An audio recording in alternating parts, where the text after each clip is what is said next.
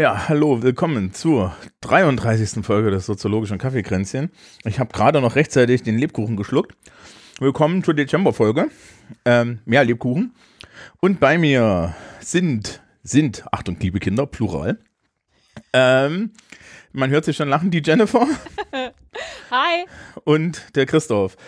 Hallo ich weiß nicht, ob zusammen. die, ob die Zuhörerschaft das, das, das schon mitgekriegt hat. Ich meine, du bist ja auf, auf Twitter schon aufgeschlagen als, Genau. als junge, gut aussehende Christina Ritchie. Ja, Oh, meine Güte. das, das, äh, das fühlt sich einfach, das Profilbild. Das, das, Ja, ich habe mir auch gedacht, dass es, ja. Ja, und äh, dementsprechend begrüßen wir dich rechtzeitig zu dem, zu dem ersten Theoretiker, bei dem wir keine Hilfe gebraucht hätten. Hey, ich finde, wir haben das davor auch passabel gemacht. Und zumindest Luhmann und so haben wir doch auch. Ja, naja, beim Luma gab es auch Leute, die, sich, die, die, die das nicht so toll fanden. Wobei ich das nicht verstehen kann, weil wir sind da eigentlich Mein echte Fans, Gott. ja. Also, naja. Äh, ja, du hast die Abonnentgebühr bestimmt schon zurücküberwiesen. ja, genau, naja, na, das ist auch nicht so schlimm. Also wir haben, ich meine, heute bei Bourdieu, ähm, der, vielleicht müssen wir schon jetzt sagen, der Bourdieu Ultras äh, Twitter-Account gehört nicht uns. Genau. Auch wenn man- Ich hänge da auch nicht mit drin. Genau. Auch wenn man im Laufe der Unterhaltung vielleicht auf die Idee kommen könnte. Ich bin völlig unverdächtig, um das mal ehrlich zu sagen. Ja, du Na, bist ich- ein Luhmann-Boy. Ich glaube, ich weiß, wer das Ich ist. hab doch meinen Stempel. Hast du auch jetzt mittlerweile das Tattoo? Oh Gott. Es gibt, du hast ein Luhmann-Tattoo? Du Was? bist tätowiert? Warum erfahre ich sowas nicht? Nein, das wäre alles. äh, Nee, das hättest du mitgekriegt. Oh Gott, Ja. hoffe ich. Ja. Hm. Ich wäre enttäuscht. Ich wäre wirklich enttäuscht. Weil er hätte dich, glaube ich, vorher danach gefragt, wohin gehen soll. Zum einen, Ja, das, ich wollte sagen, spätestens bei der Tattoo-Pflege hätte ich dich gefragt. ja. ist das vegan? Nein, das ist nicht vegan. Oh Gott. Ja. Ähm, gut. Nein, also wir sind. Wir Und sind Christoph ist auch da. Ja, Also, Christoph, ja, den, den habe den, den hab ich auch Ja. Hallo gesagt habe ich doch, oder? Ja, hallo hast Okay. du. Ich habe hier einen Ausschlag, wo du Hallo gesagt hast. Äh, Flocke ist auch da. Hi, Flocke. Hey Flocke. Flocke sitzt Flocke. unterm Tisch und Flocke hat sich wie immer auf der Wiese in die letzten, in den letzten Berg Schafscheiße geschmissen, den sie dort noch Mm. finden kann. Mm. Das macht sie jetzt auch schon seit, weiß ich nicht, fünf Monaten oder so. Und ich habe halt einfach irgendwann, habe hab ich mich an den Geruch gewöhnt und der Rest der Welt ist mir egal. Oh, ich, hatte, ich hatte letztens so, einen- so einen richtig geilen Hundehalter-Moment, wo ich mir so dachte, das konntest du nicht verhindern, aber es gibt zwei Leute, die dich scheiße finden. ja, Ja, bitte. ich stand mit dem, ich stand mit dem Tier mit blinkendem Halsband, ja. Ich demütige meinen Hund ja mit einem blinkenden Halsband. Ähm, Sehr gut. er liegt übrigens daran, dass äh, das Tier äh, jetzt im Winter gerne im Dunkeln in irgendwelche Büsche läuft, wenn es frei laufen darf und dann verschwindet. Ah, mhm. So, und deswegen hat sie ein blinkendes Le äh, Halsband, ein schönes, das auch bei langem Fell funktioniert. Und sie halt ein bisschen demütigt, aber es ist blau, es ist okay. Ja, also die Jungs, äh, die Menschen halten sie auch immer dann, dann natürlich für einen Jungen. Ähm, weil wir wissen ja, blau sind immer Jungs. Und Das ist auch wichtig, dass Haustiere korrekt gegendert werden. ja, natürlich. Jo. Ähm, und ich stand da halt so, ich stand da halt so an einer Stelle rum und äh, Flocke ist immer total aufgeregt, wenn, wenn die Chefin von unserem Jugendtreff kommt, weil dann weiß sie, da gibt's Action und da sind Menschen, die sie mag und so. Und sie hatte das Auto schon gesehen und war halt von der Leine los. Und dann kam aus der anderen Richtung eine Person, ja, also zwei Personen. Und die eine Person hatte halt fast, ja, sah halt ähnlich aus. Worauf der Hund laut bellend, ja, mit wedelndem Schwanz auf diese Person zu ist und die andere, oh Gott, oh Gott, oh Gott, nehmen Sie den mal. Ich so, kn- einfach am Halsband zerren, worauf meine liebe Freundin Christiane schon meinte. Das ist eine typische Hundehalterreaktion. Normale Menschen tun das nicht. Ja, weil, ja, und ich dann erstmal dem Hund hinterherstürzen müsste, ja, irgendwie das Handy jonglierend. Und die haben sich dann auch gedacht, oh Gott, diese Leute, ja, die können doch nicht mal diese, ähm, ja. Das war sehr schön. Und ich dachte mir dann im Nachhinein, das war komplett nicht zu verhindern, ja. Was hätte ich machen sollen? Keine Ahnung. Naja. Passiert, also äh, es war definitiv nicht beabsichtigt und die haben sich dann gesagt, na gut, dieser komische Typ, der kann ja nicht mal auf seinen Hund aufpassen und ich dachte mir, der Hund hätte nichts getan, der fand ich toll. Sei doch Das froh. freue ich Wenn mir das Leute, wenn mir das HundehalterInnen sagen, ne, da drehe ich ja immer durch, wenn ich dann höre, der macht nichts, der tut nichts und ich mir so denke, ja, das ist wunderbar. Ich habe trotzdem gehörigen Respekt vor Hunden und es ist mir scheißegal, ob du erzählst, dass dein Hund nichts tut. Er muss es nur halt einmal nicht tun und dann stehe ich hier. Also Ja, hab dein Tier bitte im Griff. So. Na, vor allem, ich bin mit Hunden aufgewachsen und äh, ich kenne mich aus und häufig, gerade so ErsthundehalterInnen, Danke. ich kann Leute, ja. die sich, naja, du hast ja aber auch einen Erwachsenenhund zugelegt, das ist ja nochmal was anderes. Ja, ich hab vor Viele allem kaufen sich ja erzogenen Hund völlig, ja eben, viele kaufen sich ja so einfach so einen Welpen und dann ist gut so. Äh, wo ich am Hund erkennen kann, der meint das ernst. Nö, nö, der will nur spielen. Der Hund sieht nicht so aus, aber danke für die äh, beruhigenden Worte. Ja, nee, also ich weiß, ich sage eigentlich auch sowas wie, der tut nichts, sage ich gar nicht. Und normalerweise ist sie an vielen wäre Stellen auch wär auch angeleint. witzig. Ja. Vor allen Dingen, wenn ich das sage, gell, das hier. Ja, großer, typ, großer Typ in einem langen schwarzen Mantel, ja, mit, mit, mit voll, vollgepiert, so, oh, der tut nix. Also mir Der Hund ist Total harmlos, genau. genau. Mir tut der nie was. Genau, ich meine, da kann man ja noch froh sein, dass das Flocke so ein Fluffball ist, ja, und nicht irgendwie hier so, weißt du, weißt du, wenn ich noch so ein Rotti hätte oder so. so. Ja! Oder so ein, so ein, so ein äh, Amstaff oder so, weißt du, so richtig schön Kampfhund. Ja, nee, ach, das würde ich mir ja nicht zulegen. Ich brauche ja ein, ein Tier, bei dem die Leute am Tier erkennen, dass ich eigentlich kein schlechter Mensch bin. Ach so, das ist die soziale Funktion von Haustieren. Naja, also die, die, die, die Ursprungsbesitzerin der Flocke meinte ja zu mir dann so, weißt du, du hast den Hund unter anderem, damit die Leute, wenn sie, wenn sie euch durch die Stadt gehen sehen, wissen, das kann kein schlechter Mensch sein. Wer so einen Hund hat, kann ja kein schlechter Mensch sein.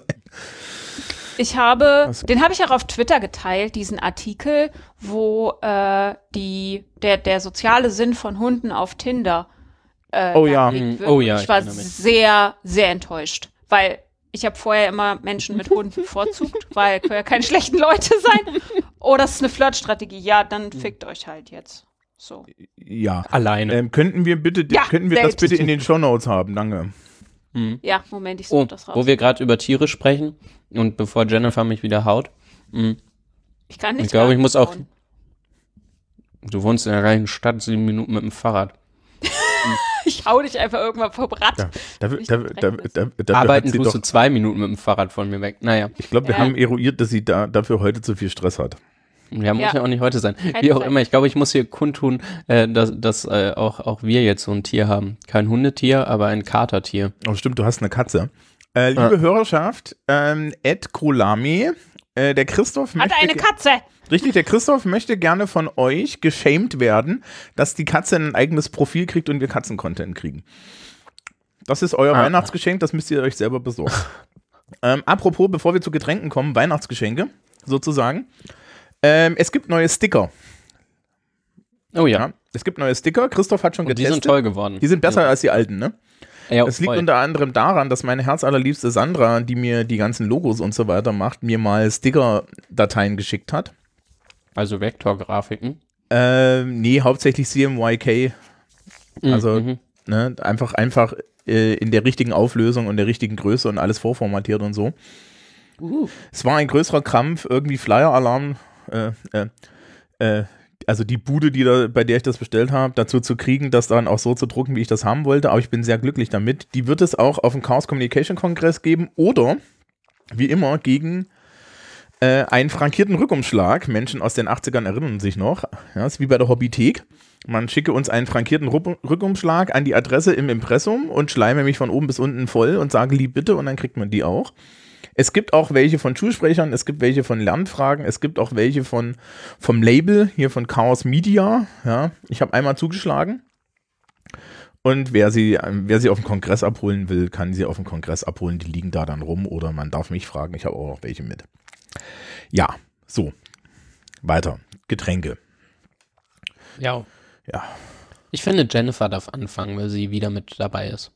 Ich darf anfangen. Ich hatte, beziehungsweise habe noch einen Schluck Kaffee und äh, Grey und meinen Kuchen, den ich gestern auf Instagram gezeigt habe, den Oh. Schokoladenkuchen mit dem Lebkuchengeschmack, den ich nicht essen konnte, weil meine Fingernägel frisch lackiert waren. Ähm, hast du den Lebkuchengeschmack eigentlich, wie hast du den erzeugt? Einfach mit Lebkuchengewürz oder andere Ja, genau. Tricks? Nee, einfach Lebkuchengewürz und Zimt rein. Naja, Also auch Zimt und Lebkuchengewürz ungefähr 2 zu 1 mischen, weil sonst wird das so krass. Äh, das kann man dann, das kann dann selbst ich nicht mehr essen. Ah. naja, also Ich war nämlich am Wochenende habe ich, habe ich Kekse bekommen, äh, auswärts und äh, die haben extrem nach Marzipan geschmeckt, waren aber eigentlich nur normale Kekse quasi mit ein bisschen Erdnuss. Äh, und ich habe gefragt, äh, wie das denn passiert sei und die Person, die sie gebacken hat, meinte, na eigentlich sollte da so eine halbe Vanilleschote rein, die hatte ich gerade aber nicht und habe ich einfach äh, ein, ein, Fläschchen Bittermandelaroma reingekippt. weil das ist Das ja Ersatz. Das mache ich voll oft. geschmeckt, also Ja, ich finde das auch, dieses Bittermandelaroma im Kuchen oder in den Keksen, das ist geil. Ja, und deswegen die Frage, ob es auch perverse Lebkuchenröhrchen gibt mit Aroma Bestimmt. oder halt nicht. Ja, gibt es. Äh, es gibt diese Flavor Drops, gibt's mit Lebkuchen. Ach ja, okay. Mhm. äh, das ist dann aber halt auch gleich schon süß. Ich weiß nicht, da muss man das sicher anpassen, dann die Zuckermenge Ja, reduzieren. ich meine, mein, ne, das ist ja, muss ja vegan sein, du kannst ja jetzt selten ein, so, so ein Lebkuchentier da reinreiben. Ähm, So, das Geweih vom Lebkuchentier das. Geweih vom Lebkuchentier, lebend. Ich finde diesen Scheißartikel nicht wieder. Äh, Such mal in Ruhe, du hast noch eine Sendung voll Zeit. Ähm, Christoph, willst du weitermachen? Äh, ja, kann ich gerne. Ich habe einen schnöden Darjeeling, also Du hast schnöde wie immer einen Darjeeling eben ist. Darjeeling, oder? Das stimmt gar nicht. Ich wechsle ganz schön durch. Äh, heute gibt's aber Darjeeling von der Teekampagne. Mhm, also Und da, ja. dazu habe ich ein äh, Steh, äh, also ein, ein Stern von den Lebkuchen und äh, zweimal mit äh, Deli Reform original beschmierten äh, Stollen. ja. Das ist richtig, auf Stollen gehört Fett. Ja. Boah, also Und Deli Reform Original ist seit ewig und drei Tagen vegan übrigens. Und dazu kommt es noch ganz aus der Nähe von wo meine Familie herkommt, aus Westfalen. Und da gab es das früher immer und deswegen bin ich damit jetzt sehr zufrieden. Weil es Kindheitsgeschmack äh, als Margarine ist, der noch vegan ist. Ist cool. Also, also Stollen, boah, das ist meistens so trocken, ne? Also ich bin ja so ein größerer Fan von Perzipalenstollen. Nur echt mit dem Mordauslaut. Ähm, aber so, das kommt ja jetzt alles, ne? Meine Mutter meinte jetzt schon die Tage zu mir, also dieses Jahr mache ich keinen großen bunten Teller. Und ich dachte mir, das hast du die letzten 20 Jahre auch schon gesagt. Das ist ein großer bunter Teller. Ein großer bunter Teller ist ein großer Teller mit ganz viel Süßigkeiten drauf. Hm. Und er hat eine zentrale Eigenschaft. Er wird nicht leer. Mm, mhm. Weil eigentlich hat meine Mutter nicht einen großen Teller, sondern eher so drei. Das ist Vernünftig. wie die Keksdosen meiner Mutter. Ja, ja, ne? Das ist so, so, so Mütter haben sowas. End, end, endlose Süßigkeitenvorräte. Das sind übrigens dann meistens auch, also, also ich, mir, mir ging das ja dann des Öfteren so. Mittlerweile geht mir das komischerweise nicht mehr so. Und dann so, ja, willst du nicht so, willst du nicht mal ein bisschen auf die Figur achten und so? Und ich dachte mir so, ja, wenn ihr mich hier so vollstopft, ja. Ne. Oh. Nee. Bei uns gab es nie endlos viele Süßigkeiten. Es gab genau Warum ein, nicht? Es gab ein Bügelverschlussglas ähm, Verschlussglas im Keller, im Vorratsraum mit Gummibärchen drin. Mhm. Das heißt, wir sind immer, also bei uns, wir sind alle durch den Keller reingegangen und haben da die Schuhe abgestellt, damit sich der Dreck von draußen nicht im ganzen Haus verteilt. Und man konnte dann mal eben im, Vorrats, äh, äh, im Vorratsraum vorbei und hat da sich seine paar Gummibärchen rausgenommen und das war's aber im Großen und Ganzen. Sonst nur zu so Special Occasions und so. Nicht so, nicht so Schon sehr regelmäßig. protestantisch, ne? Ja, bei Ah. uns ist die traurige umgekehrte Variante, weshalb ich es bis heute nicht haben kann, wenn jemand äh, Obst rationiert. Bei uns war Süßigkeiten immer, das ist bis heute bei meinen Eltern so, es gibt einen riesigen Schrank mit Doppeltüren, in dem nur Süßkram und Snacks sind. Aber sowas wie Himbeeren, Brombeeren, Blaubeeren, Mandarinen Mhm. waren immer knapp. Die gab es abgezählt pro Person. Und Ja, okay. Süßigkeiten Die wiederum gab es bei uns. Die, also hätte ich zumindest kriegen können, hätte ich sie gewollt. Ja, man sieht Ja, schon, ne? nee. Ich bin äh, heute, du, ka- ich habe Schubladen voller Süßkram und ich habe kein Mhm. Problem damit, nur ein Stück zu essen und den Rest einfach liegen zu lassen. Aber versuch mir mal Mandarinen zuzuteilen, dann wäre ich pissig. Ja, Siehst du, das ist nämlich bei mir, wir sind, wir nähern uns dem Thema an, aber den Satz muss ich noch kurz zu Ende bringen. Das ist nämlich bei mir äh, ein Erweckungserlebnis gewesen, nachdem ich dann ausgezogen bin mit 18 äh, und mein Kram quasi komplett allein gekauft habe. Ähm, ja, festzustellen, okay, wenn du dir Süßigkeiten kaufst, weil die waren immer rationiert, von denen gab es nicht viel, dann isst du die halt einfach auf und dann, ja, hast du da gar keine Hemmung. das war dann ein neuer Lernprozess. Deswegen bin ich gegen Rationierung in der Form, glaube ich, in der Erziehung. Ich habe das Gefühl, die fruchten nicht langfristig. Ich kenne auch nur, ich sag, nimm mir das jetzt nicht übel, ich kenne nur Leute aus so Müsli-Haushalten, deren erste Amtshandlung ist, nach Verlassen des Elternhauses war, festzustellen, dass man sich an Süßigkeiten so dermaßen überfressen kann, dass man sich übergeben muss. Äh, das habe ich nicht feststellen müssen. die, die äh, nie geglaubt haben, dass man keine ganze Schale Keksteig essen kann, bis sie es ausprobiert haben und dann war ihnen schlecht. Ich glaube, ich habe mich noch nie an Obst so überfressen, dass mir schlecht wurde. Aber Es ich ist habe bei auch, auch Obst nichts- rein volumentechnisch, aber auch einfach, Ja, also das genau. haut irgendwann halt nicht hin. Ja, Voll. So ein Apfel macht halt satt ein bisschen. ja, genau. Ja. Da Ja. sieht man ja eigentlich schon, da sieht man ja, Ja. eigentlich Eva schon, Balösius. ja, die, die, die, Unterschiede, die Unterschiede im Habitus. Hm, Ja, verdummt. und auf diese Brücke habe ich jetzt gewartet. Meine Damen und Herren, es ist Und doch dann schön. springst du einfach drauf. Ja, natürlich. Hey, komm, es ist besser als, die, als, als 50 Prozent der, der restlichen Übergänge, die sie in diesem Mhm. Podcast an der Stelle hinkriegen. Ja, aber ich bin Ach ja auf jede Brücke stolz. Ja, und manche davon sind ja auch golden. Also, meine Damen und Herren, unser Thema ist Pierre Bourdieu.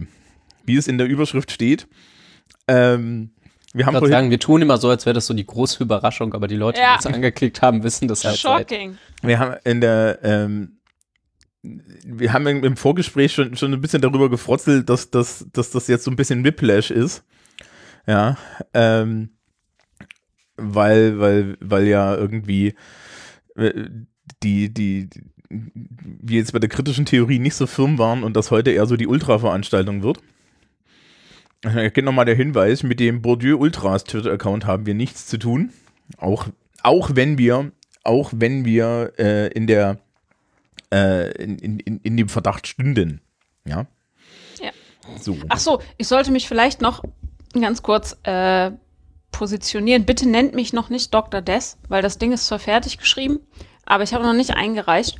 Das mache ich Ende des Jahres. Äh, und verteidigen werde ich dann irgendwann Sommer, Frühsommer. Und Christoph darf sich gerade den ganzen Scheiß antun. Armer Christoph, Mitleid mit Christoph.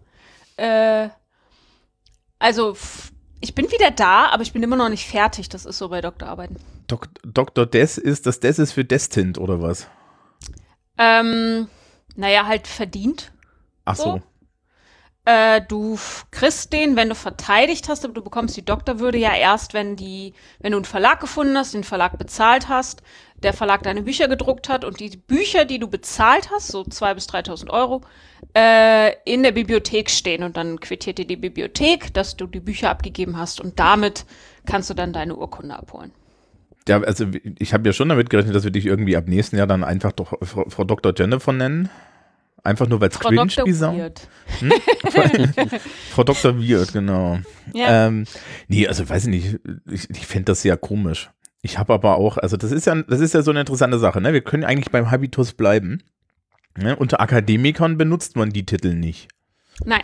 Und Mhm. äh, ich sehe ein, warum manche Frauen das machen. Gerade erst letzte Woche Montag wieder auf einer Veranstaltung gewesen, wo einer Kollegin der Doktortitel einfach gemobst wurde.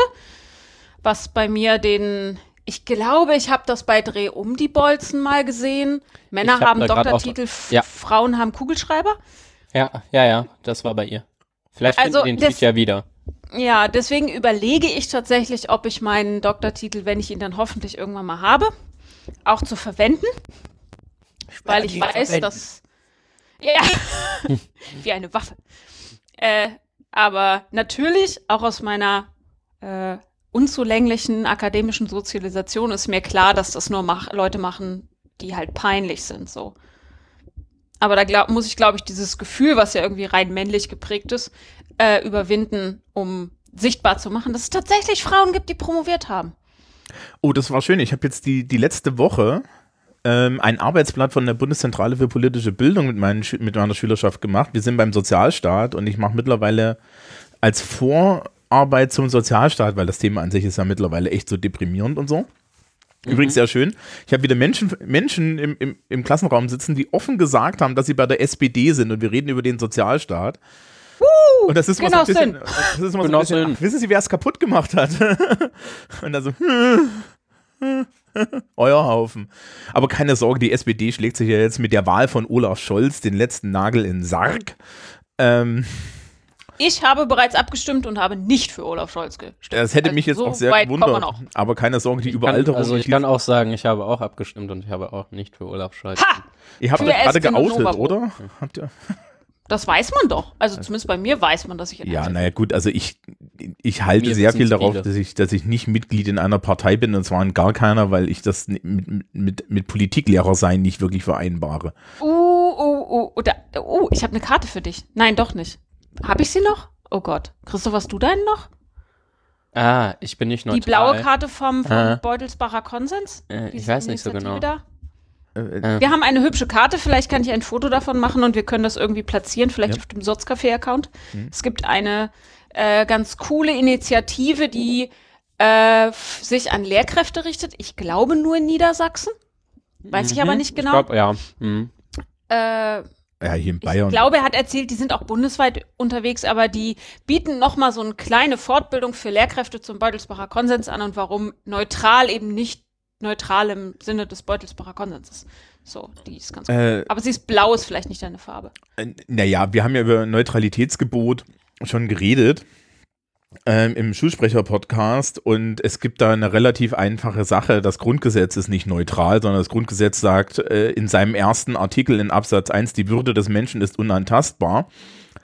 Ähm, und damit ist das Grundgesetz schon nicht in einem absolut arbiträren Sinne neutral, sondern hat eine ganz klare äh, Ausrichtung darauf hingehend, dass es bestimmte Dinge gibt, die einfach scheiße sind und die man auch nicht entscheißen kann. Ja, so einfach ist das. Also gut, aber ich glaube, ich stehe auch nicht in der Gefahr, dass ich jetzt die Karte brauche, oder? Nee, aber ich fand sie hübsch. Ja, das ist schön. Also, Also so, äh, vielleicht hast du ja Kolleginnen und Kollegen, die so eine Karte gebrauchen können. äh, auf die Stirn getackert. Dafür ist sie zu groß, das ist so Postkartengröße. Checkkarte wäre besser. Das- Sonst sehen sie noch weniger als vorher. Ja, das ist vielleicht an der Stelle nicht schlecht. Ähm, nee, äh, das, also, also, so, so, war eigentlich unser Thema. Ich Habitus. grad- Habitus, Ja, wollen, genau, wir, wollen, Habitus. wir, wollen wir ganz kurz, das haben wir in den letzten Folgen ja auch immer gemacht, einmal durchrattern, äh, so biografische Angaben. Biografische so. Angaben. Hat die jemand? Ihr habt sie Ja, hier ich, vor mir ja. liegen, ja. Genau. Achso, dann mach du. Ich suche schon mal nicht. nach, dem, nach den Grundbegriffen. Ich blende. Also, der gute Herr Bourdieu ist neu. Äh, und zwar in einer Stadt, die ich nicht aussprechen kann, also Dengu, Denguin geschrieben. Das ist quasi, das ist fast Spanien, so Südwesten von Frankreich. Äh, also in der tiefsten Provinz geboren. Ähm, und äh, ja, ist dann aber relativ zügig Richtung ähm, äh, Paris gewandert quasi und hat dann ähm, an der Sorbonne tatsächlich auch studiert, ähm, also der Uni in, in Frankreich, wenn mich jetzt nicht alles täuscht. Ähm, genau, und äh, ja, dann kam äh, ganz viel Lehrtätigkeit und Kram und äh, Lehrstuhl für Soziologie. Hatte er am Ende noch mal knapp 20 Jahre inne, bis er dann 2002 in Paris gestorben ist. Ja, das in, in ganz äh, kurzer, äh, ganz kurzer Zusammenfassung quasi. Ja. Ähm, er gilt meines Wissens als so, so ein bisschen als der Status quo der, der, der linken Soziologie, so ein bisschen, ne? Das ist so. Also, also Weiß mehr. ich nicht. Also vielleicht so ein, er ist sehr populär. Mein Kollege hat heute was äh, total Kluges gesagt, als ich ihm gesagt habe, dass ich jetzt zur Aufnahme äh, flitze.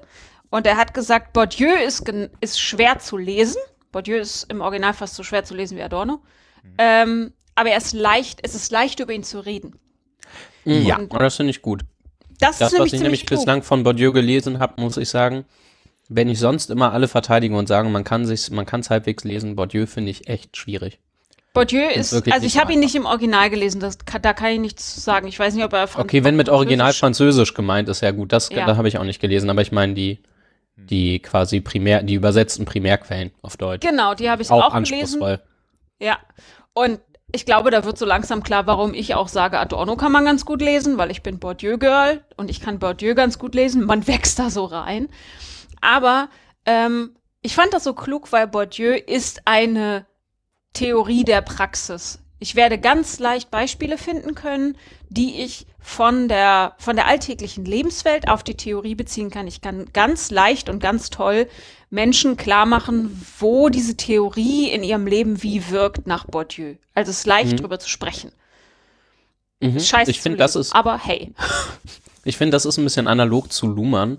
Äh, auf eine Art, den man ja auch relativ leicht, finde ich, äh, so auf äh, das, was man so tagtäglich beobachtet, anlegen kann, in den Großbegriffen quasi. Und äh, auch Bourdieu hat halt so ein paar Konzepte, ähm, die man einfach, finde ich, ganz gut auf die Welt anlegen kann und die so recht eingängig sind, so recht, recht fluffig auf eine Art. Aber wenn man dann ins Detail geht, ne? Huiui. Irgendwie, Oh Gott, ja. Irgendjemand wackelt mit seinem Mikrofon. Ich gehe auf und ab, Entschuldigung. Ja. Äh, wenn da, ich wenn, liebe Hörerschaft übrigens, wenn da irgendwie ein kleiner, kleiner, kleiner Sprung drin ist, mir, mir, mir ist, mir ist, mir ist in, in bester Manier die Maus ausgerutscht. Ähm, aber äh, wir, werden dann, wir werden dann gucken.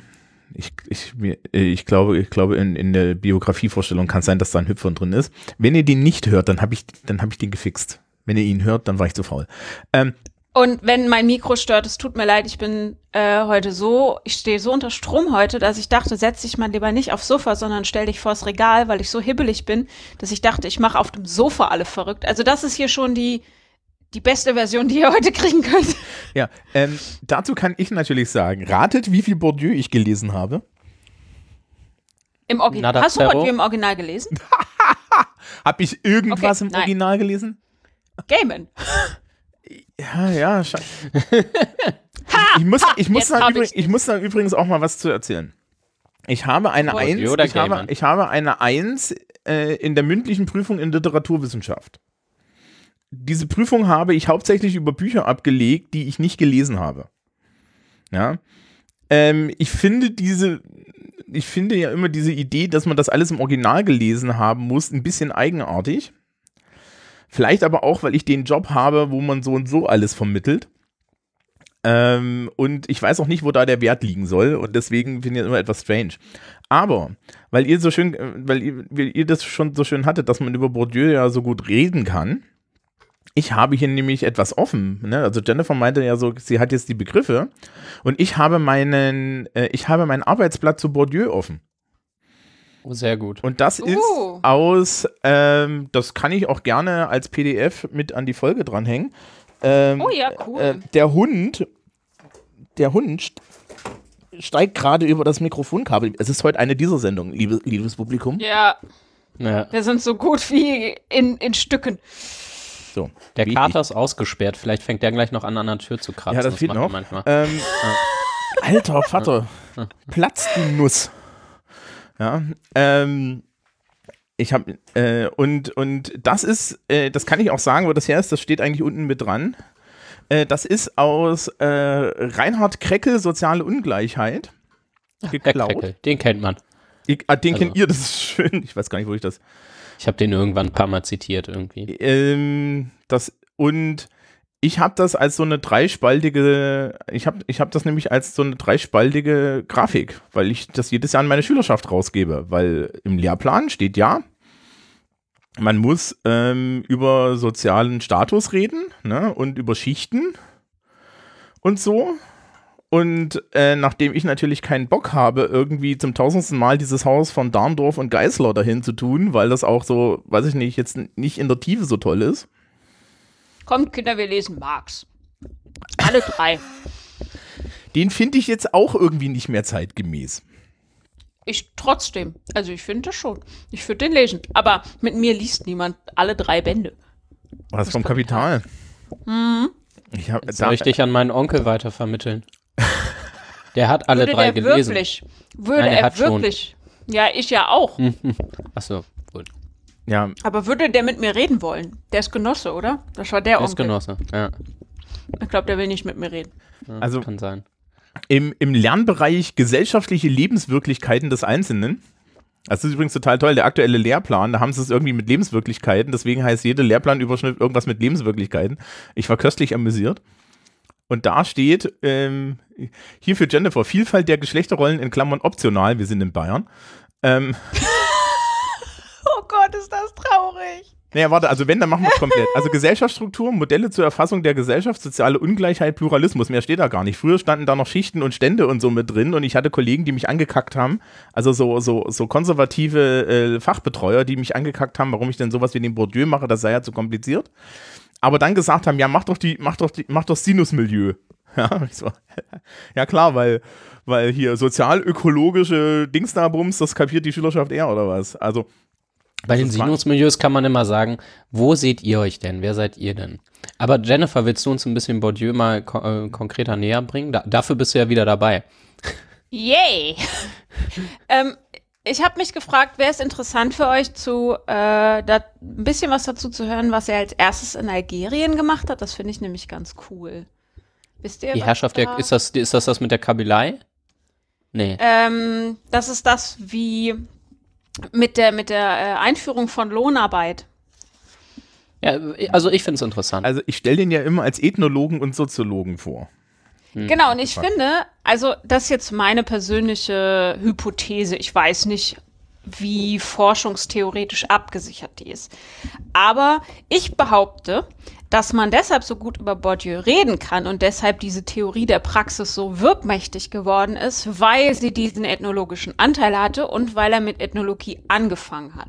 Er hat ja seine Dissertation abgebrochen erstmal, um dann nach Algerien zu gehen.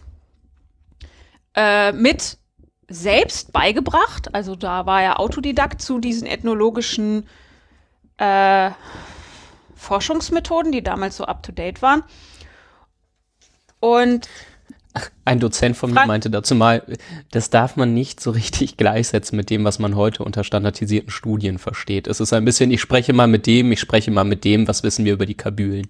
Ähm, ja, genau, und deswegen sagte ich gerade, was da so up-to-date war. So. Ja, ja, ja.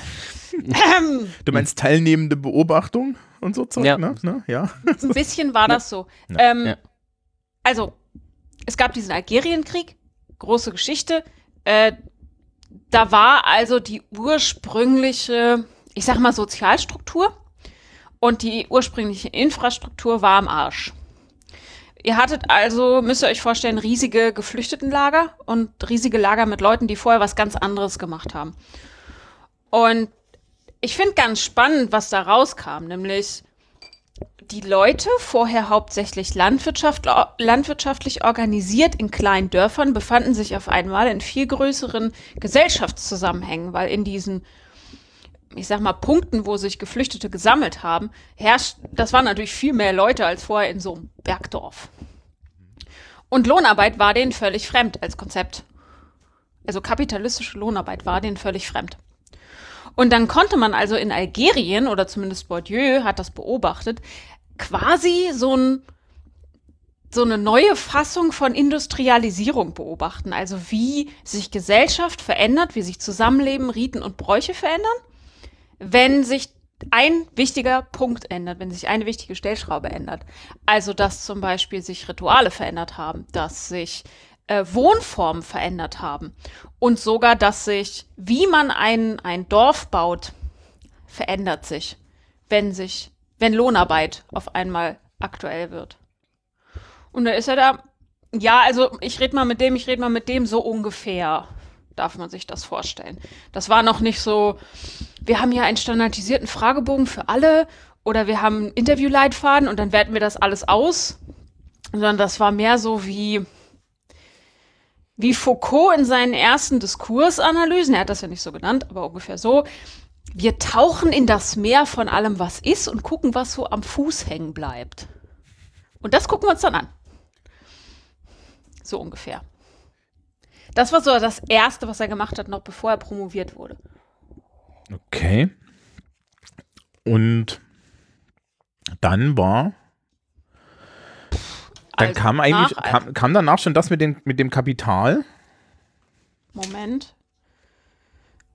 Äh, danach kam Bildungssoziologie als großes. Ich gucke gerade, was er da. Ich bin mir nicht ganz sicher, in welcher Reihenfolge was veröffentlicht wurde. Genau, 1964 hat er mit Passeron ähm, die Studierenden der, mein Französisch ist echt schlecht, 1964 die Erben, Studentenbildung und Kultur, also da hat er noch mit Passeron ganz viel gemacht. Das ist Bildungssoziologie. Da gehört auch zu die Abhängigkeit der Unabhängigkeit. Also es geht alles noch so um, ja, um bildungssoziologische Arbeiten. Da ist auch feine Unterschiede 79 erschienen und der Homo academicus. Genau, die feinen Unterschiede sind dann das, was für mich interessant ist, ne?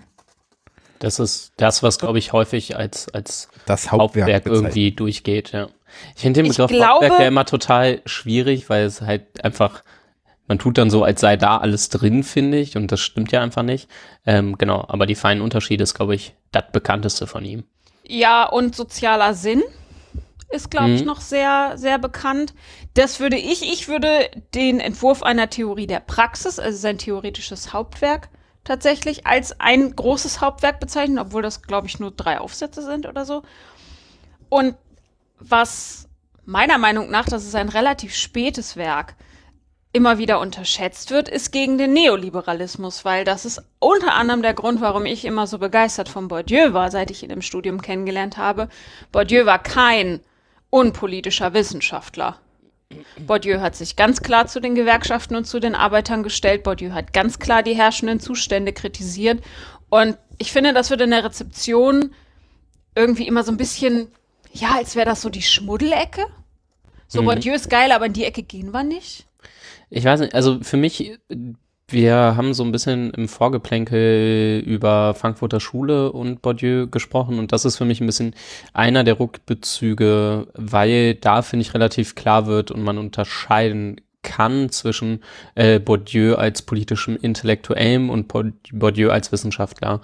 Ähm, weil gerade so die, die Einwürfe da am Ende Gegenfeuer und so, ähm, halt, äh, ja, sich gegen das, was er Neoliberalismus ähm, wenn, nennt, wenden. Ähm, aber das, glaube ich, ein bisschen losgelöst erstmal von seiner harten Theorie steht und er da, glaube ich, auch getrennt hat, so wie wir letztes Mal das eben auch bei Habermas erklärt haben, der da ja auch in beiden Sphären unterwegs ist, so. Das weiß ich nicht genau, weil ich, ich Mhm. würde behaupten, dass sich Bourdieus, Bourdieus Theorie bezieht sich zu gleichen Teilen auf Durkheim, Marx und Weber. Mhm. wenn man sich zu gleichen Teilen auf diese drei Leute stützt, ich finde, dass so eine Theorie der Praxis dann auch nach Praxis aus Wissenschaft schreit. Und Bourdieu hatte ja ganz spezifische Vorstellungen davon, wie soziales Engagement aussieht und was das bewirken kann. Mein Mhm. Lieblingszitat von Bourdieu ist, äh, mal gucken, ob ich es noch zusammenkriege, also frei nach Jennifer, hat Bourdieu gesagt, äh, und wenn ich mich einmal engagiert habe, dann tat ich dies nicht, um, eine um einen Umsturz zu bewirken, sondern die Illusion von Hegemonie zu zerstören, die der Hegemonie so stark nützt. Also der Widerspruch, um diese Illusion von Einheit zu zerstören. Ja. Der war nicht der Meinung, dass er mit seinem Engagement irgendwie Paläste in, in Schutt und Asche legt. Aber inwiefern Sondern- widerspricht das jetzt äh, meiner, meiner Aussage? Also ich finde, also zu ich sagen, glaube, okay, es ist nicht konsequent. Achso, ja. Also du meinst, es ist quasi äh, einfach nur, nur der logische Schluss aus seiner Theorie, eben so auch äh, quasi in der Öffentlichkeit nochmal konkreter wirksam zu werden. Ich habe keinen, das ist jetzt ein bisschen schwierig, weil ich habe kein, kein direktes Zitat von ihm als Erwiderung. Ich weiß nicht, ob er jemals erklärt hat, dass er das als logischen Schluss sieht. Ich glaube, ich würde das bei mir ein bisschen abschwächen und sagen, es ist so durchwoben Mhm. bei ihm, dass es sich für mich total logisch anfühlt oder total logisch wirkt, dass er das dann auch nach außen trägt in Form von politischem Engagement, Ja. weil es sich, glaube ich, in seiner Theorie auch gar nicht trennen lässt.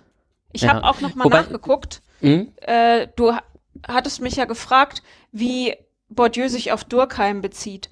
Ja, genau. Also so habe mir da- historische Herleitung habe ich Jennifer als Ja. Auftrag mitgegeben. Genau. Und ich habe da ein Zitat mir rausgesucht, was ich da, glaube ich, ganz erhellend finde. Mhm. Und zwar, Bourdieu will, wie Durkheim, die Gesellschaft als eine eigene Form von Wirklichkeit untersuchen, die nicht auf Naturgesetze, aber auch nicht auf Psychologie oder Philosophie zurückzuführen ist.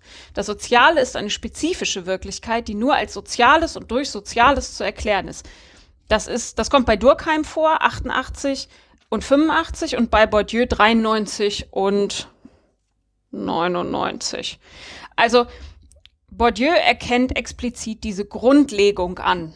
Diese Mhm. Forderung, soziale Tatsachen wie halt Gegenstände, Dinge zu behandeln. Gegenstände? Ja, Dinge. Dinge. Und ich glaube, das beantwortet natürlich nur zu einem Drittel, weil er hat sich halt zeitgleich auch immer auf Marx und Weber bezogen. Ich glaube, das ist tatsächlich auch die Stärke von Bourdieu, dieses äh, Soziales ist Soziales und nicht Gott, Psychologie oder Philosophie. Das macht es, glaube ich, so sexy, auch heute noch, Mhm. als Erklärungsansatz. Mhm. Ich muss doch noch mal auf den Punkt von davor Ja. äh, zurückkommen, weil, ähm, also du hast doch mal das Buch Politik von Bourdieu besessen, erinnerst du dich? Schriften zur politischen Ökonomie 2. Äh, wirklich empfehlenswertes Buch. Also das hat Jennifer mal besessen, dann hat sie es mir geschenkt, dann habe ich es gelesen. So. ähm, das So ist das manchmal. So, das ist jetzt ein paar Jahre her. Das ist also das Ähm, genau, und- objektivierte Kapital übernommen. Genau, quasi. Ähm, ich habe das jetzt nicht nochmal ganz konkret nachgeschlagen, muss mich aber trotzdem nochmal so ein bisschen dran zurückerinnern und ich hatte das Gefühl, dass er da zum Beispiel sehr deskriptiv vorgeht. Also es ist nicht so, als würde er die äh, politischen Verhältnisse und so wie äh, das politische Feld strukturiert ist, als würde er es großartig bejubeln quasi, aber er ist da nicht so, also der ganze Duktus, der ganze, äh, der ganze Schreibstil ist überhaupt nicht ähm, so quasi so feurig wie zum Beispiel Gegenfeuer, also das aus seinem Spätwerk, was halt wirklich einen klaren politischen Auftrag hat. Und da würde ich schon denken, genau, also vielleicht ist es nur konsequent, aus solchen Analysen dann am Ende zu sagen, so, und jetzt müssen wir hier mal, mal richtig ran quasi ans Eingemachte. Aber ähm, genau, ich bleib bei der These, äh, da, dass, ähm, dass man da eine gewisse Trennung aufmachen kann. Was ich aber nicht schlecht finde, was ich ganz cool finde. Ich mag's, wenn äh, wenn äh, SoziologInnen, WissenschaftlerInnen ähm, sich einmischen und eben nicht einfach nur zurücktreten, aber das auf eine Art und Weise tun, die nicht zwingend ihre Wissenschaft korrumpiert. Also wo die, wo die quasi die politischen Ansichten dann äh, nicht ihre Analyse komplett durchdringen, wie man das heute, glaube ich, häufiger mal sehen kann. Bei so, ich denke an so Leute wie, wie Oliver Nacht, Nachtwey zum Beispiel. Mm, Ich glaube, du hast da gerade einen ziemlich wichtigen Punkt, nämlich über die Zeit und sich entwickeln. Äh, gegen den Neoliberalismus ist ein sehr, sehr altes, also im Sinne von eher alt, Werk. Und äh, seine Schriften zur Politik sind sehr, sehr viel jünger. Und du merkst auch, wie sich sein Schreibstil über die Jahre verändert. Und, das kommt aber auch noch dazu, als er das politische Feld beschrieben hat, das hängt ein bisschen mit seinem Feldbegriff zusammen. Also was ist ein Feld, was ist ein Raum? Und gewerkschaftliches Engagement zum Beispiel ist für Bourdieu kein Poli äh, nicht im politischen Feld angesiedelt unbedingt. Mhm. Und auch das Buch, was du hast, das können wir dann auch nochmal verlinken, falls es jemand nachlesen möchte. Ähm, er beschreibt Politik als eigenes Feld von PolitikerInnen. Mhm. GewerkschafterInnen sind keine PolitikerInnen. WissenschaftlerInnen sind keine PolitikerInnen und so weiter und so fort. Er beschreibt nur, das ist häufig auch, wenn ich das mit meinen Studierenden mache, irgendwie super verwirrend, weil Felder irgendwie, das finde ich bei ihm immer so ein bisschen seltsam. Sein Feldbegriff ist ein bisschen, äh, also man muss genau hingucken, wovon er gerade spricht. Er meint tatsächlich die Politik-TM. Das klingt Mhm. jetzt so, das klingt so ein bisschen nach, nach, nach Systemlehre. So ein bisschen. So. Bei Bourdieu und Luhmann kann man zumindest die Parallele aufmachen, dass die äh, beide sich die Gesellschaft vorgenommen haben und gesagt haben, so, ich schreibe mal zu allem was. Also so wie Ja, Luhmann zu ja, jedem ja, so wie Luhmann zu jedem System was geschrieben hat, hat Bourdieu eigentlich zu jedem ausgemachten Feld was, wenn ich mich jetzt nicht täusche, oder? Ja.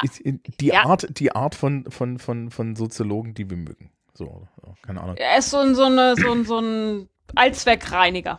Ja, ähm, was, was, was mir gerade wieder aufgefallen ist und was ich jetzt kurz dem Publikum auch, auch mal kurz zurückmelden möchte, meine, meine liebe Damen und Herren, ja, ähm, so ist das hier gemeint. Wo ich Hi. nicht so viel erzählen muss, genau. Ähm, aber, also ich kann, Schnattertrine ist Nee, nee, nee, überhaupt nicht. Nee, überhaupt nicht. Weil, weil, weil, weil eure Unterhaltung kann halt viel, viel anregender sein als eine Unterhaltung mit mir, weil ich kann jetzt beim Bourdieu halt nur sagen, ich habe eine Grafik, da stehen die Kapitalsorten drauf. Ja. Das ist schon, schon, das umfasst das, was viele im Studium machen. Und, Ja, ja. und, und ich erkläre danach symbolisches Kapital und äh, Habitus. Ich finde, das ist ein guter Job, den du gleich auch mal übernehmen kannst. Ich will ganz kurz noch eine Sache zum, äh, zum Feldbegriff sagen. Ich habe dann irgendwann noch mal, das Buch finde ich ziemlich gut, ähm, Pierre Bourdieu von Hans-Peter Müller äh, gelesen. Also Pierre Bourdieu, eine systematische Einführung, ist bei Sokamp Taschenbuchwissenschaft erschienen. Und äh, wenn ich mich recht entsinne, meint er, dass seine Begriffe von ähm, Feld und Raum und ähm, auch Politik und so, äh, dass das auch ganz schön diffus ist und mal so gemeint ist und mal so. Also es ist eine Kritik, die er zumindest anbringt, dass das eben nicht ganz so klar ist. Was er, wenn ich mich jetzt nicht vertue, meint, ist, dass das unter anderem daran liegt, dass es halt eine lange Schaffensperiode ist, in der Bourdieu gearbeitet hat. Also es gibt einfach wahnsinnig viel. Und Bourdieu hat nicht alles allein geschrieben. Da steht zwar am Ende immer sein Name drauf, aber der hat einen äh, wirklich großen Stab an MitarbeiterInnen, äh, die dann auch ganz viel geschrieben haben und am Ende kam dann eben sein Name drauf und äh, dadurch ist das eben, ja, man muss sich vorstellen, da haben keine Ahnung, 100 Leute oder so dran gearbeitet und dann ist es vielleicht nicht mehr ganz so, äh, ganz so präzise, nicht mehr ganz so durchdefiniert. Ich arbeite zum Beispiel in meiner Doktorarbeit oder habe in meiner Doktorarbeit auch deshalb nicht mit Bourdieus Feld und Raum gearbeitet, weil ich es tatsächlich, also das ist auch meine Kritik, ich finde es beruhigend, dass die auch andere haben, das bestätigt mich immer. äh, es ist, ich komme damit nicht zurecht. Ich komme damit schlicht nicht zurecht. Da hat, also Foucault kann man ja vorwerfen, dass er nicht äh, durchgängig stringent an seinen Sachen gearbeitet hat, aber was ein sozialer Ort ist, ist mir bei Foucault sofort klar. Bei Bourdieu muss man erstmal wieder gucken, ob er wieder Feld und Raum synonym benutzt hat. das macht er nämlich manchmal gerne. So ist nämlich auch soziales und symbolisches Kapital entstanden. Ja. Treppenwechselgeschichte. Äh, soziales und symbolisches Kapital. Da sind wir ja eigentlich schon ein bisschen daran, wo, mich, wo, wo wir hinwollen. Und das Schöne ist, ich habe euch jetzt da und im Zweifel nehme ich jetzt hier noch ein bisschen was mit, was ich nächstes Jahr dann anders erzähle. Aber wir gucken mal. Sitz, sitzt du gerade mit einem Rotstift auf da, an deinem Papier? N- Nö, ich habe die Software geöffnet, wo das, wo das Ding im Original Oh. drin steht. ähm, ja, nein, also ich, äh, das Interessante ist nämlich auch, im Studium habe ich symbolisches Kapital nicht gesehen. Das wurde mir erst von meiner Schülerschaft über Wikipedia-Artikel und so Mhm. weiter angeschleppt. Weil ich kenne den Begriff nicht, sondern man, ich habe das eigentlich in der Uni habe ich so gelernt, dass es diese drei Kapitalsorten gibt, machen wir gleich. Und ähm, dass halt dann der Habitus nochmal da getrennt ist und anscheinend wird das aber von Leuten als symbolisches Kapital bezeichnet. Also so habe ich das verstanden. Aber wir können, können ja mal gucken.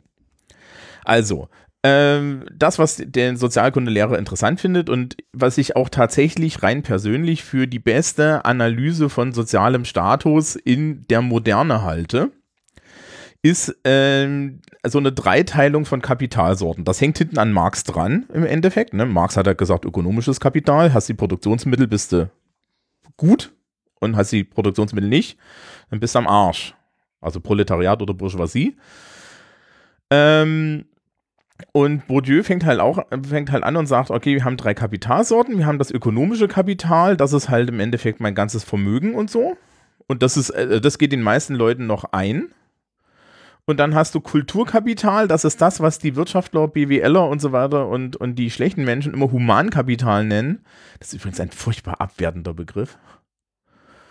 Ähm, und da gibt es drei Untergruppierungen, äh, ja, drei Geschmacksrichtungen. Einmal das, was in dir drinsteckt, also das, was du tatsächlich in deinem Kopf hast, das ist inkorporiertes Kulturkapital. Könnt ihr euch vorstellen, was das für ein Spaß ist, darüber Kurzarbeiten zu schreiben und dann zu gucken, ob die Leute die Wörter hinkriegen? Inkorporiert ist aber auch ein schwieriges Wort, finde ich. Insbesondere, wenn du noch institutionalisiert hast, das kommt ja gleich. Ja? Also inkorporiertes Kulturkapital, das ist das, was du im Kopf hast. Hm. Ja? Ähm, das kann aber keiner messen. Also das ist natürlich für eine, Ge- das ist natürlich hier für die Leistungsgesellschaft so ein Problem, weil wir können ja nicht wissen, wie schlau du wirklich bist. Ja, Und du kannst es nicht abgeben. genau. Du kannst, kannst du nur über Zeit dir erarbeiten, den, den Kram. Richtig. Und dann gibt es zwei Sachen, die fließen da heraus. Das eine ist das objektivierte Kulturkapital. Liebe Hörerschaft, dem wohnt ihr gerade bei. Ja, Mhm. Ich, ich, ich habe hier so ein Zitat auf dem Zettel. Existiert laut Bourdieu in Form von kulturellen Gütern, in denen bestimmte Theorien und deren Kritiken, Problematiken und so weiter Spuren hinterlassen haben. Ja, also geronnenes, inkorporiertes Kulturkapital. Wie wenn ich Jennifer ihr, ihr äh, Buch klaue und das dann bei mir im Schrank steht. Genau. Und, und, und Niemand klaut hier Bücher. Jennifer's Nein, Diss niemand zum. Beispiel ist objektiviertes Kulturkapital. Gleichzeitig Mhm. ist die aber auch institutionalisiertes Kulturkapital, denn ähm, da- ich sag, also in der Schule erkläre ich das tatsächlich so, meine Damen und Herren, deswegen sind sie hier. Sie wollen Sozialstatus von uns haben. Sie wollen nämlich von uns einen Zettel haben, wo drauf steht, du darfst an eine äh, Fachhochschule gehen. Ja, es ist übrigens scheißegal, wie viel inkorporiertes Kulturkapital du hast, solange du den Zettel hast. Eine Erfahrung, die viele Menschen immer wieder machen, egal auf welcher Seite des Grabens. Ja, ähm, oder wie eine Kollegin letzte Woche bei, ähm, wir, wir, ihr wohntet ja auch diesem kleinen Rand bei über die ach so tolle Medienpädagogik, die ich genossen, genießen durfte. Wir waren quasi hautnah mit dabei. Ähm, und ich hatte dann eine sehr gefrustete Kollegin, die meinte, sie wüsste das, sie weiß das alles viel, viel besser und ich weiß, dass sie das besser meint. Und die meinen dann auch so zu mir, ja, aber Thomas, das Problem an der Sache ist, ich habe halt keinen Zettel, wo das draufsteht. Und genau das ist das Problem. Deswegen habe ich mir ja letztens irgendwie in 20 Minuten mein Wissen zum Thema gendersensibles Unterrichten auch mal in ein Zertifikat geklickt. Ja, weil äh, jetzt habe ich ein Zertifikat, wo drauf steht, dass ich das kann. Vorher äh, wusste ich das nur, aber ich kann das ja nicht. Und das ist Ich will auch ein Zertifikat. Jennifer, du bist ein Zertifikat. Ich bin das Zertifikat. Oh, Ja, das ist nett, glaube ich. genau. ähm, und die dritte, die dritte Sache ist soziales Kapital. Und beim sozialen Kapital kommt halt dann auch der Habitus dazu. Im Endeffekt ist soziale Kapital die Menge, also ich habe hier bezeichnet die Gesamtheit der aktuellen und potenziellen Ressourcen, die mit der Teilhabe am Netz sozialer Beziehungen, gegenseitigen Kennens und Anerkennens verbunden sein können. Oder auch mein soziales Kapital ist die Menge und der Sozialstatus der Leute, die ich kenne und wie gut diese Beziehungen sind. Ja. Und die, die Schülerschaft versteht das dann schon immer nicht so ganz. Da sage ich, naja, überlegen Sie sich jetzt mal, Sie wären noch ähm, irgendwie an der, weiß ich nicht, Sie wären jetzt hier irgendwie noch an der Mittelschule und kennen hauptsächlich Menschen, die eine Ausbildung im, was weiß ich, im Einzelhandel gemacht haben oder so. Ja, da geht es jetzt gar nicht, da geht es jetzt nicht darum, dass wir, dass wir uns selber über den Wert unterhalten, sondern es geht halt einfach darum, dass Menschen, die in diesen ja, die, die dieses soziale Umfeld haben, natürlich weitaus weniger Möglichkeiten haben, als jetzt wir drei zum Beispiel. Ja, wir haben ja alle gegenseitig einen unheimlich, ja, mehr oder minder hohen Sozialstatus schon. Ja, ähm, und, Ah, jo. und man, man kann den, man kann das halt nutzen, ne? Also wenn, wenn allein so die Menschen, die ich über mein Studium und auch über meine Existenz im Internet kennengelernt habe, ähm, da kannst du halt auf einmal Kapital nutzen, das können andere Leute nicht nutzen, ne? Die kennen dann vielleicht natürlich jemand, der dir einfach, der dir ein Haus baut. Das ist durchaus richtig. Ja, aber wenn mich die Quantenphysik kratzt, weiß ich, wen ich fragen muss. Ja, und solche, und, und das ist dann halt auch so ähm, der Unterschied im sozialen Kapital. Und mit diesem Unterschied kommt dann auch der Habitus. Mit Habitus meint Bourdieu, dass, und das sind eigentlich diese feinen Unterschiede, ne, der Titel des Buches, meint Bourdieu, dass ähm, unterschiedliche soziale Gruppen nach ihrem Sozialstatus verteilt geheime Zeichen haben, also geheim im Sinne von unbewusst oder auch bewusst, die die Personen in diese sozialen Gruppen eingruppieren. Und das sind gar, das sind jetzt nicht nur irgendwie Oberschicht, Unterschicht, Mittelschicht, das ist so die einfachste Kategorie, sondern auch dann darunter. Ja, also hier die Menschen von Sinus, vom Sinus-Institut, äh, das, was die bauen, ist im Endeffekt nichts weiter, als dass sie sich mal die Frage überleben, wie können wir denn so eine, so eine grobe Habitusgruppierung der Gesellschaft machen. Ja, äh, zum Marketingzwecken. Und Danke, dass du es dazu gesagt Ja. hast. Ja. Das wäre sonst gleich von mir gekommen. Ähm, na, ich kann doch meine. sind dir doch, sind doch eine Ich bin gar nicht so wichtig hier. Ähm, Ich würde da, da gleich ganz gern einmal einhaken, aber mach, sprich ruhig gerne noch. ähm, ja, und äh, ich glaube, in, sein, in dem Buch selber zeigt er, da, zeigt er das Beispiel, wie das mit dem Habitus ist, mit Kunst und Kunstverständnis. Wo er dann sagt, okay, äh, wenn ich Menschen mit einem niedrigen Sozialstatus, mit so einem Arbeiterhabitus habe, die möchten eigentlich gerne Kunst, die klar und prägnant ist. Und wenn ich Menschen aus der Oberschicht habe, ja, ähm, deren Habitus zieht sich daraus, dass sie vor irgendwelchen abstrakten Kram stehen können und die ganze Zeit sich in der Tiefe über den, über den Künstler und das Bild und so weiter unterhalten können, wo dann der Mensch mit dem, ja, mit dem, mit dem Bauarbeiter-Habitus dastehen würde, würde sagen, was ist denn das für ein Stück Dreck? Ja. Eine Dazu weiße muss man, finde ich, aber sagen, ähm, dass man, finde ich, da schnell denken könnte, ah, okay, der arme Bauarbeiter ist halt einfach, der, Mhm. der weiß es nicht besser und so.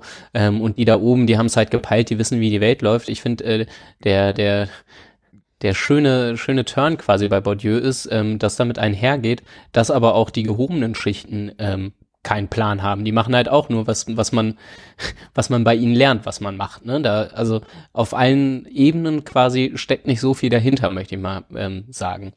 Ja, das ist Ähm, halt Performance.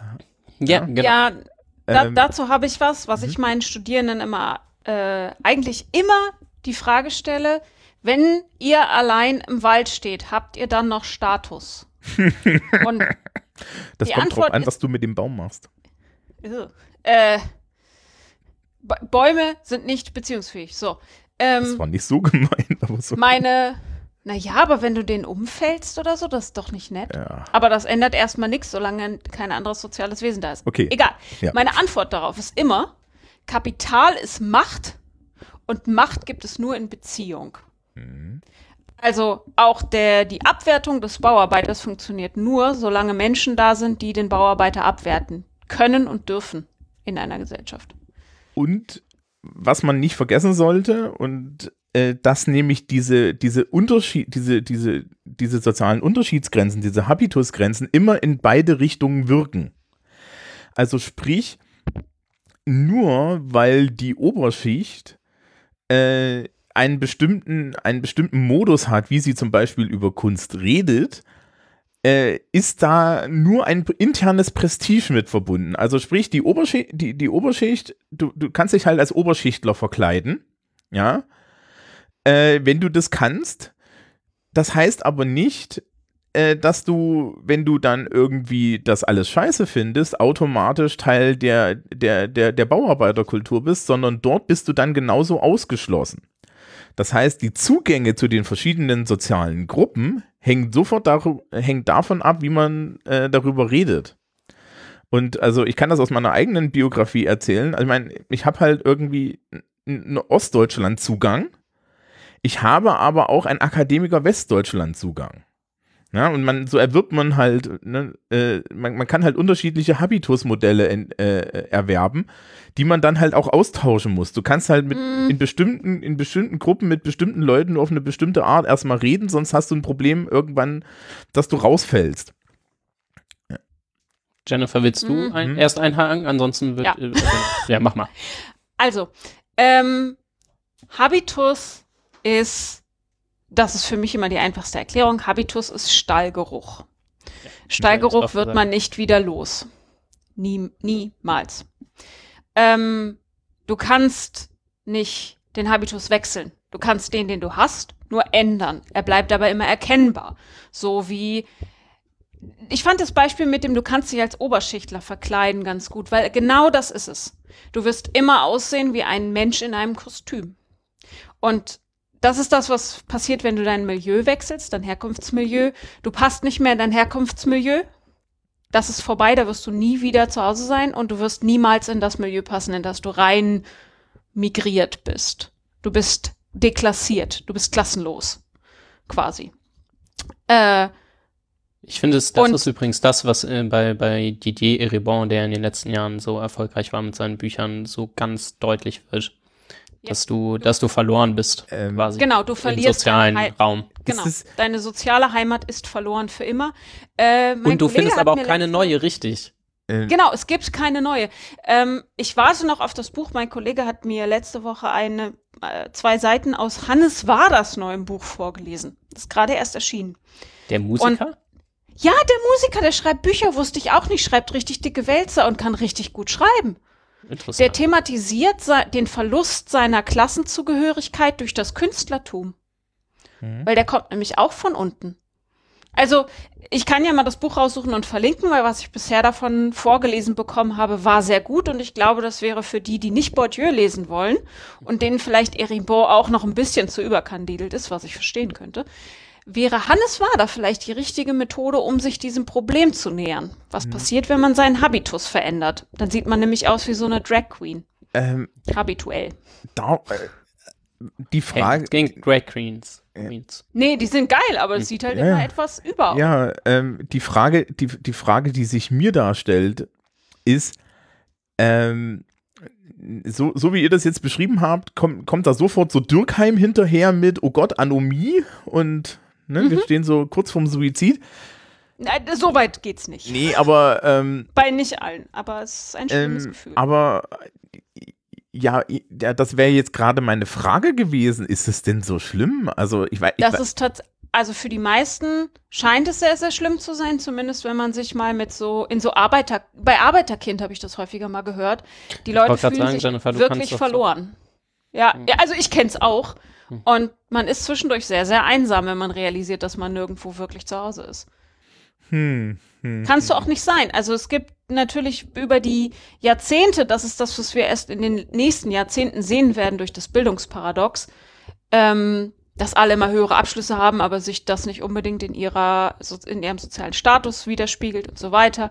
Und auch äh, BildungsaufsteigerInnen sind nicht mehr so selten wie zum Beispiel zu Bourdieus Zeiten nochmal. Ich denke, dass die irgendwann so eine Art eigenes Submilieu bilden werden. Aufsteigende und dass eine eigene aufsteigende Subkultur quasi entsteht. Aber das können wir erst in ein paar Jahrzehnten sehen. Bis dahin sind wir vereinzelt und klassenlos.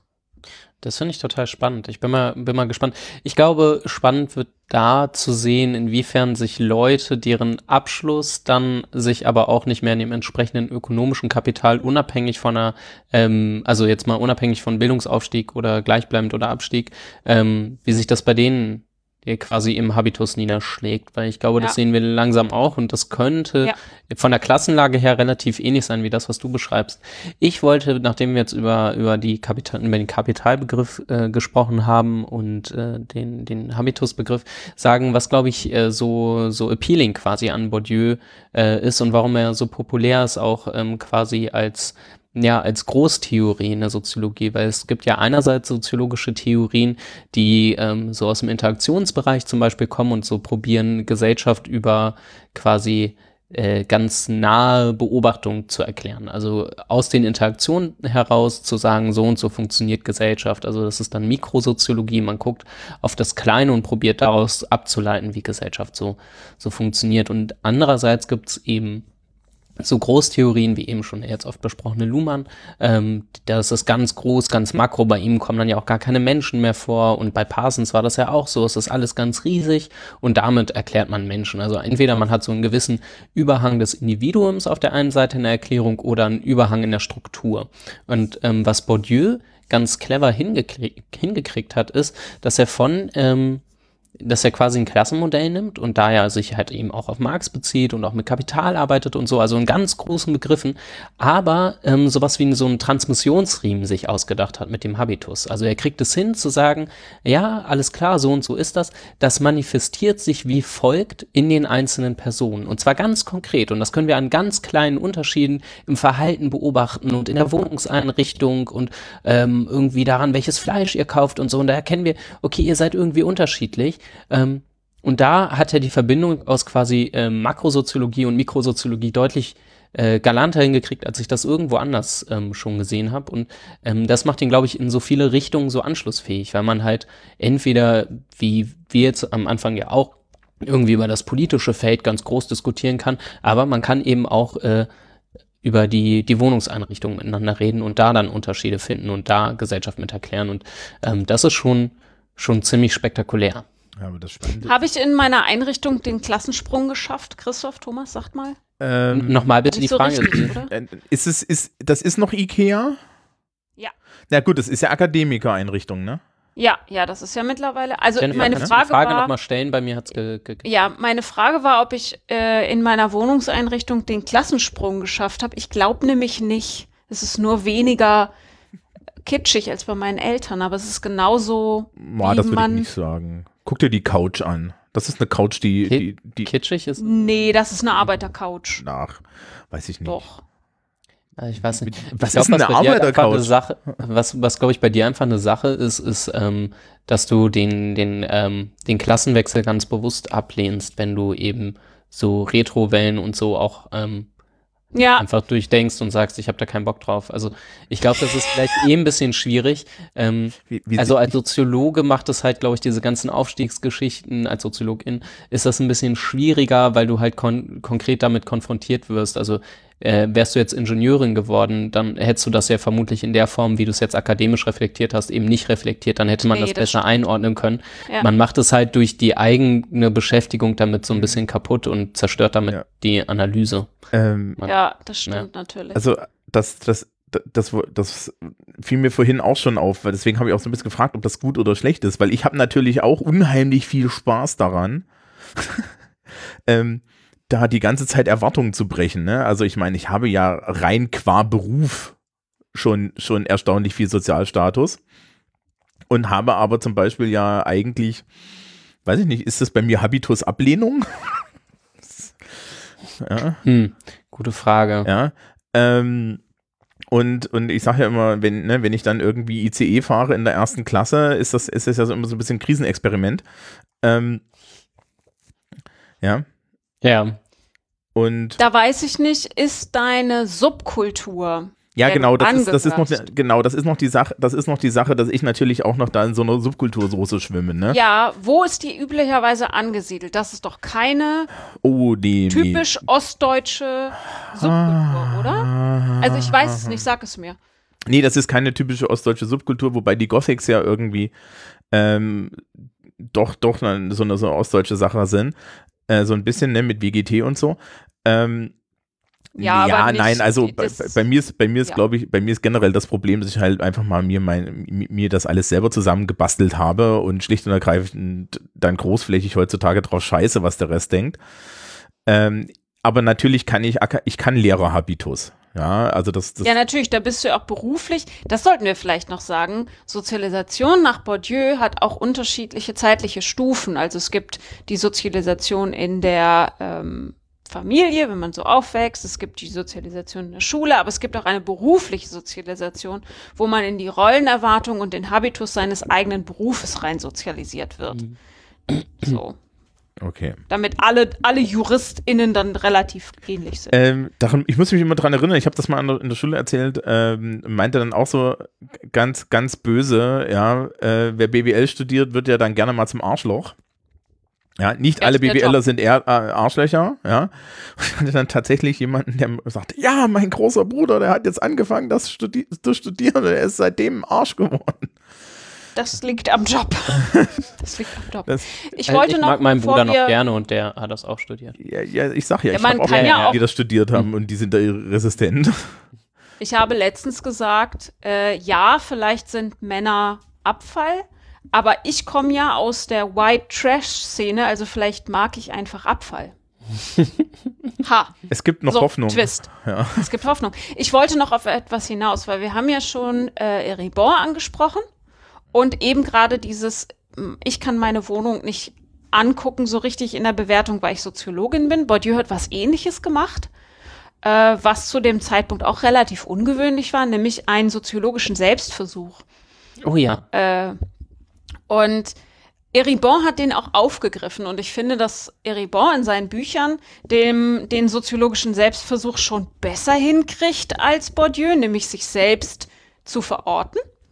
Ich glaube, dass auch je mehr Forschung da passiert, desto einfacher wird es. Wer, finde ich, diesen soziologischen Selbstversuch auch ganz gut hinkriegt, ist Annie Ernaux. Witzig, auf die wollte ich dich noch ansprechen, damit wir hier nicht nur Männers zitieren. Ich finde Annie Ernaux, ich habe gerade die Jahre ausgelesen und das ist ein sehr gewöhnungsbedürftiges Buch und ich finde es von der Form her die beste Biografie, die ich je gelesen habe. Auf die Oh. Idee, so eine Biografie zu erzählen, wäre ich nämlich nicht gekommen. Sie erzählt ihr Leben anhand von Fotografien ihrer selbst nach. Man sieht aber die Fotografien nicht, sondern sie beschreibt sie in der dritten Person. Das Mädchen auf dem Bild trägt Mhm. und so weiter. Und davon ausgehend erzählt sie die Episode ihres Lebens nach. Von ihrer Kindheit bis jetzt zu ihrer Krebserkrankung. Und sich selbst als alte Frau zeichnet.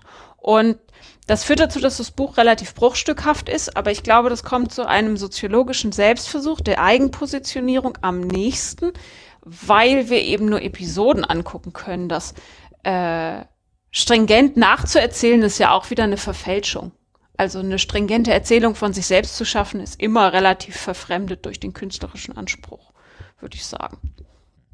Ja, Also sich selbst Biografien wird ja eh sehr viel Sinn äh, und sehr viel Bestimmung und Schicksal reininterpretiert und Biografien Ja, genau, dieser Zufälle. rote Faden. Ja, ja, Ein genau. roter Es hat Faden sich erscheint. Ich schon seit Film- Kindheitstagen an und da, deswegen habe ich das jetzt studiert. Ich hab- es Mhm, musste so kommen. Hm. Ich habe mal den schönen Spruch gehört, dass, äh, wer glaubt, dass man seine Vergangenheit nicht verändern kann, hat auch nicht die Memoiren geschrieben. Ähm, Geschichtsschreibung, das nennt man Ja. Geschichtsschreibung. ja, so. Das heißt ja auch nicht Geschichtsprotokoll, sondern Schreibung. Wo, wo wir schon bei soziologischen Selbstversuchen sind, nachdem jetzt Jennifer wieder da ist, muss ich jetzt auch wieder mit diesem Quatsch mit den Aufgaben anfangen. Oh ja, Habt ihr das etwa ausgelassen? Ja, natürlich. haben wir ausgelassen, Ja, ja. natürlich. Es gab ja niemanden, der mich antrieb. Ich bin wieder da. Stelle, ein, stelle er eine Aufgabe. Ähm, naja, komm, also die, die ist jetzt ja relativ einfach. Die ist ja re- relativ einfach. Ja, aber du musst ja auch erstmal wieder reinkommen, weißt du, es ist wieder Eingliederung. Ey, ich bin Lehrer.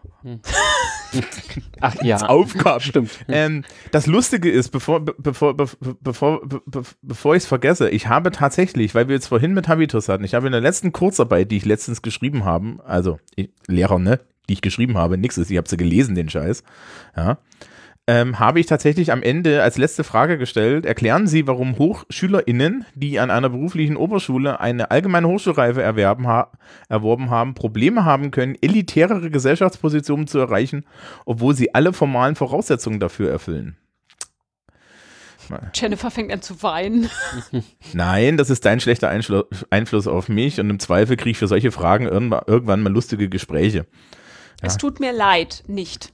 Nee, nö, ich finde das auch gut. Ich meine, wenn bei uns in der Schule wird immer gesagt, das ist die Schule der Bildungsgerechtigkeit, dann muss man ihnen halt auch mal ein bisschen Spiegel vorhalten. Entschuldigung. Das stimmt schon auf eine gewisse Art. Jetzt sei nicht so. Das ist, ist, es ist nicht so unfair, wie man denkt. Ähm, Ich hatte einen schlechten Tag, ja. ja, Ich bin heute zynisch. Ausnahmsweise mal. äh, komm, als hätten wir jetzt in der letzten Stunde nichts dage- dagegen tun können. Ähm, es gibt immer Hoffnung. Ja, äh, liebe Hörerschaft, ja, wie es denn eigentlich? Ich packe euch auf jeden Fall mal äh, diese, diese Übersicht mit den Kapitalsorten von Bourdieu in die Shownotes, weil die habe ich eh da und die liegt auch schon irgendwo bei Staatsfragen eh schon mal rum. Die könnt ihr auch gerne haben als Material für euren eigenen Unterricht. Die ist frei, ja, die, die Quelle ist unten drunter.